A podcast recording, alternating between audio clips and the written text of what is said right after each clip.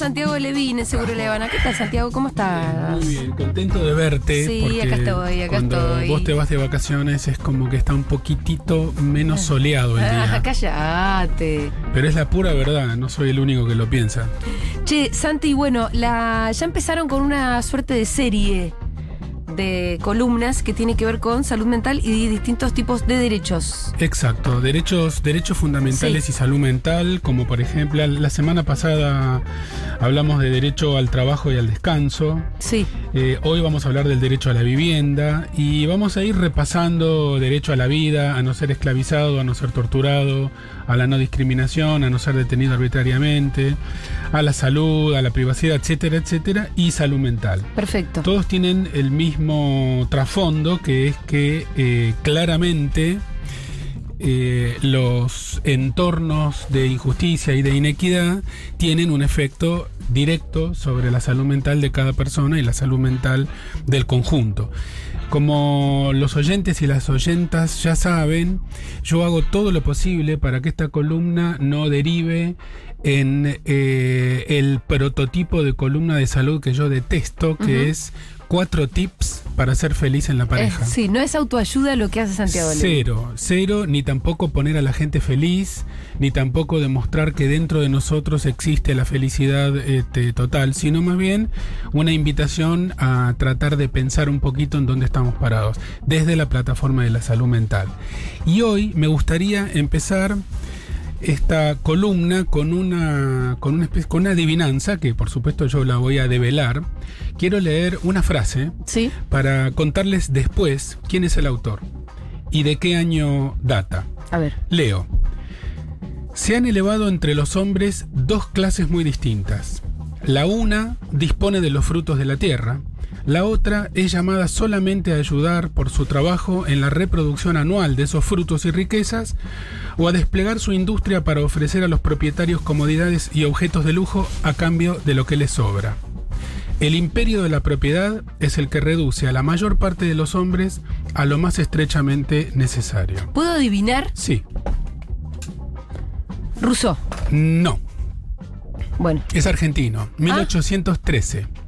Y es Manuel Belgrano. Mirá, te iba a decir Bel- Belgrano, si era argentino. El zurdito, podríamos apodarlo Sí. a partir de ahora, ¿no es cierto? Qué increíble, eso está publicado en el diario La Gaceta. Era, era un 1813. zurdito Belgrano. Es muy marxista lo que está diciendo también. Totalmente, está ¿No? hablando de clases Sí, sociales. sí. Y de cómo unos se apropian de la riqueza y del trabajo de otros. Exactamente. Bueno, como vamos a hablar de la vivienda como derecho humano fundamental, eh, siempre vamos a estar hablando también de la propiedad, de la propiedad privada, porque en nuestra cultura, sobre todo en la cultura occidental capitalista, vivienda está muy asociada a propiedad.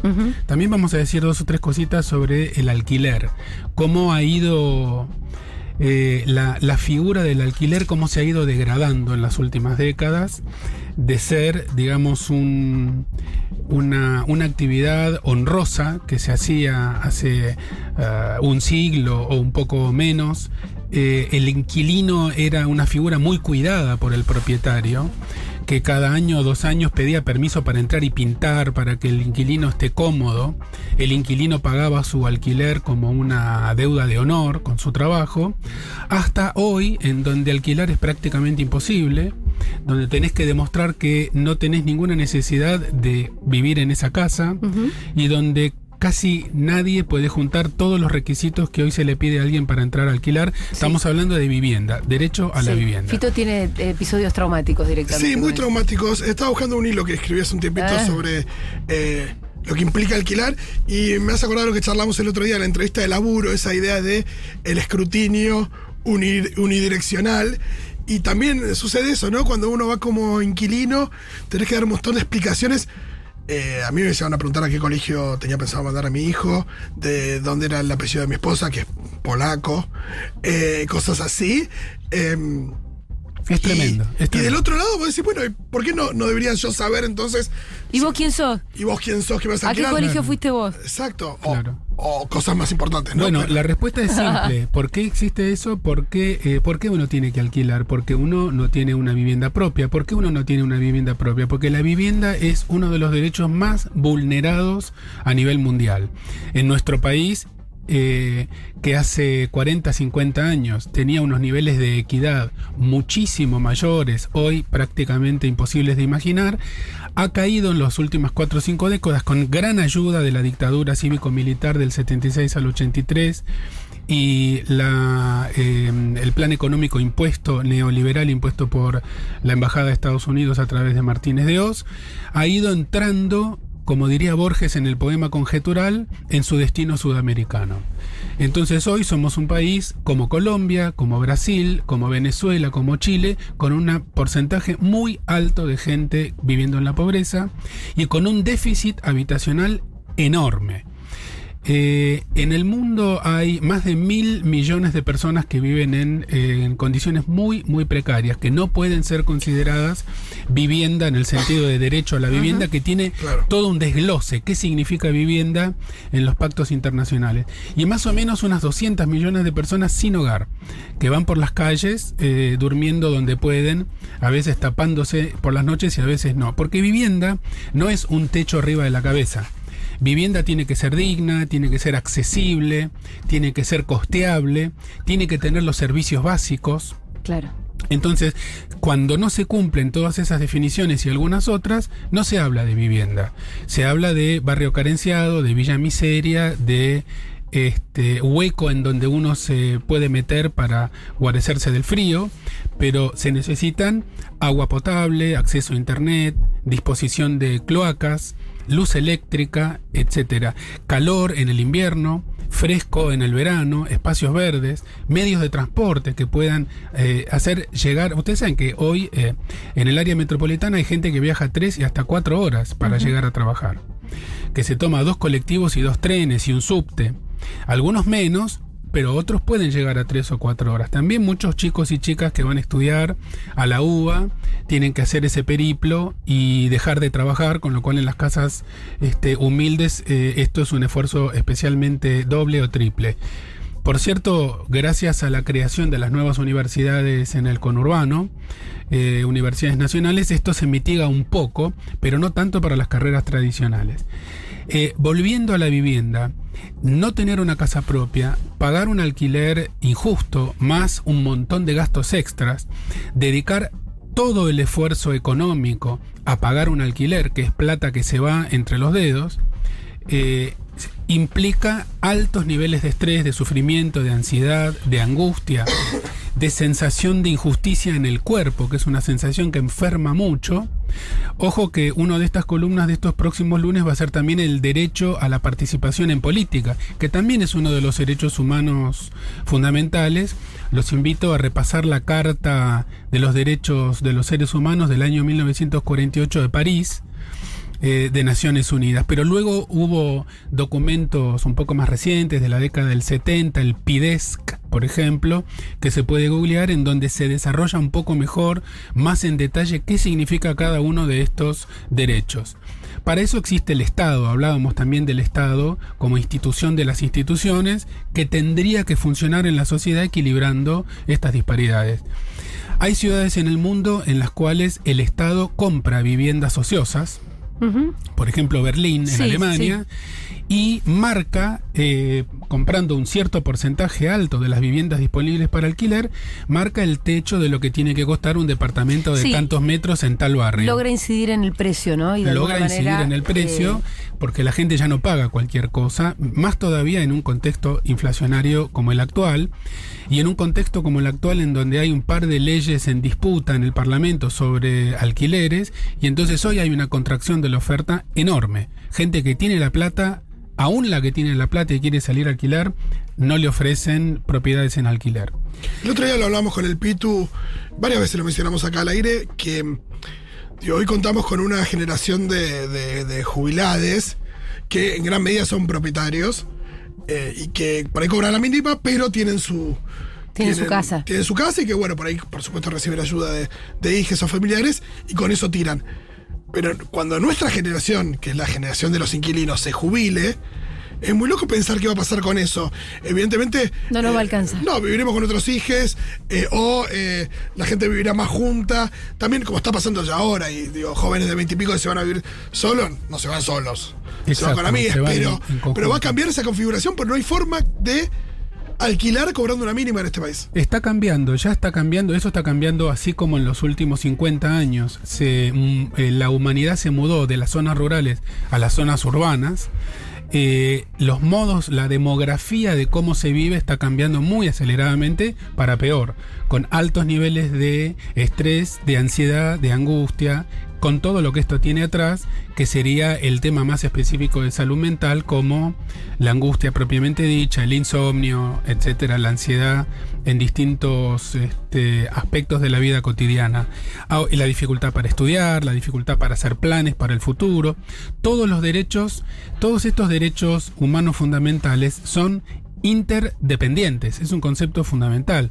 No puede existir, este, no, no tiene sentido que exista el derecho a la vida o al trabajo si no existe el derecho a una vivienda digna. O el derecho a una vivienda digna si no existe el derecho a participar en política o a no ser torturado o detenido arbitrariamente. Cada uno de estos derechos hay que entenderlos como muy conectados y este unos enganchados con los otros. ¿Y vos cómo los enganchás con, con específicamente con la, con la salud mental? Mira, este, cuando uno vive en un mundo en donde te pueden vender una casa a 30 o 40 años con un crédito blando casi sin interés que representa solamente el 15 o el 20% de tu salario, hay un enorme problema que vos ya te sacás de encima. Eh, con eso no solo se garantiza el, el derecho a la vivienda, sino que tenés eh, unos adultos eh, que ya tienen, ya se sacan de encima uno de los problemas fundamentales que es dónde guarecerse, dónde vivir con la familia. Eso disminuye rápidamente las tasas de trabajo infantil, que son, que es eh, ilegal, pero que ocurre. Las tasas de otros tipos de trabajos ilegales también, como la prostitución, etcétera, injustos, esencialmente injustos, eh, y, y- y permite cada uno de estos avances de derechos permite que las personas que viven en una casa propia o en una casa alquilada con justicia puedan hacer planes. Hacer planes para el futuro, planificar lo que uno quiere hacer cuando sea más grande o a qué uno se quiere dedicar. Hoy pareciera ser un berretín burgués, pero forma parte de lo que nos constituye como seres humanos. Eso es un derecho. El derecho a educarse, el derecho a no trabajar cuando uno tiene menos de 18 años, el derecho a soñar con un futuro y tratar de conseguirlo, para que eso se pueda mínimamente garantizar, es necesario que algunos derechos estén garantizados, entre ellos el derecho a la vivienda. Esto que tiene que ver con la salud mental tiene que ver con la posibilidad de sentirse formando parte de algo los que se sienten afuera de algo, que en el caso de la humanidad actual es más o menos la mitad de la humanidad, los que se sienten por afuera de algo tienen una existencia que no podemos describir con, en los mismos términos en los que hablamos de salud mental del que tiene la heladera llena. Eh, ahí ya el concepto de ataque de pánico se mezcla con el de ataque de hambre, el concepto de insomnio se mezcla con la falta de una cama y una frazada y una calefacción.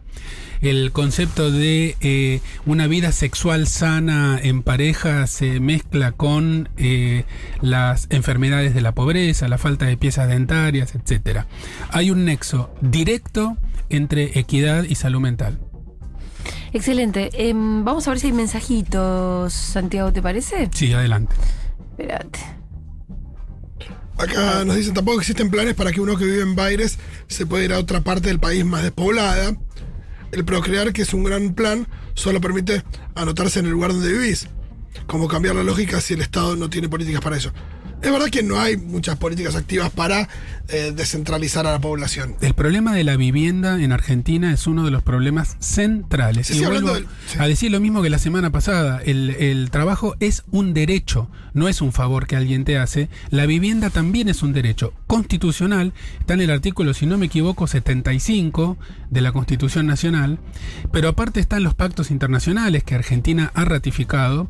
Entonces es un derecho. No es que el Estado te va a regalar una una vivienda o se va a amorfar los intereses que te cobraría un banco privado. Es un derecho, por lo tanto, debería estar garantizado.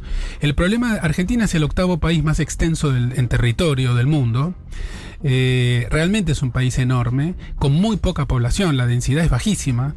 Y, y sí, una, una política demográfica mínimamente inteligente tendría que incluir una mejor distribución este, de, de le- de los organismos del Estado y de la población con servicios adecuados. Una de las razones por las cuales la gente se muda a las grandes ciudades es buscando trabajo.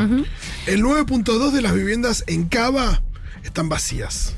Bueno, ese Sí. es un tema que también. Cerca del 10%. Sí, la, la construcción se ha convertido en un negocio eh, para Especulativo, pocos, especulativo, en donde aparte hay muchos dineros de orígenes bastante difíciles de, de demostrar, eh, pero que todo el mundo sospecha. Eh, así como hay muchísima plata fugada en el exterior y Argentina bate récords en ese sentido, también hay plata de, de orígenes no muy santos que se utilizan para lavar, este, que utilizan para lavarse este, la, la construcción. ¿Sabes cómo se hizo el estudio? ¿Cómo? Identificaron las viviendas con medidor residencial de energía con consumo eléctrico inferior al de una heladera enchufada. Claro. Eh, digo, si no tenés eso. ni siquiera una heladera. No hay nada ahí. Estuve con los, los peores ataques de ansiedad y pánico las últimas semanas por problemas con la inmobiliaria y la dueña de mi departamento. Súper invasivo e injusto el trato que estábamos recibiendo. Tuve que poner un abogado para preservar mi salud mental. Ya sé que no hay tips para pasar, pero ojalá que todos pongamos límites y le perdamos el miedo a una propietaria y dos viejes con teléfono fijo. Sí, ahí no hay tips. El, el tip ahí es recordar que estamos hablando de un derecho. Eh, ser bien tratado como inquilino no es eh, un favor que a uno le hacen, es un derecho constitucional. Uno tiene derecho a vivir en una vivienda. Si puede ser con un crédito a 30 o 40 años para comprarla y que sea propia, mejor. Si tiene que ser alquilando en condiciones que realmente no deberían significar ninguna clase de sacrificio.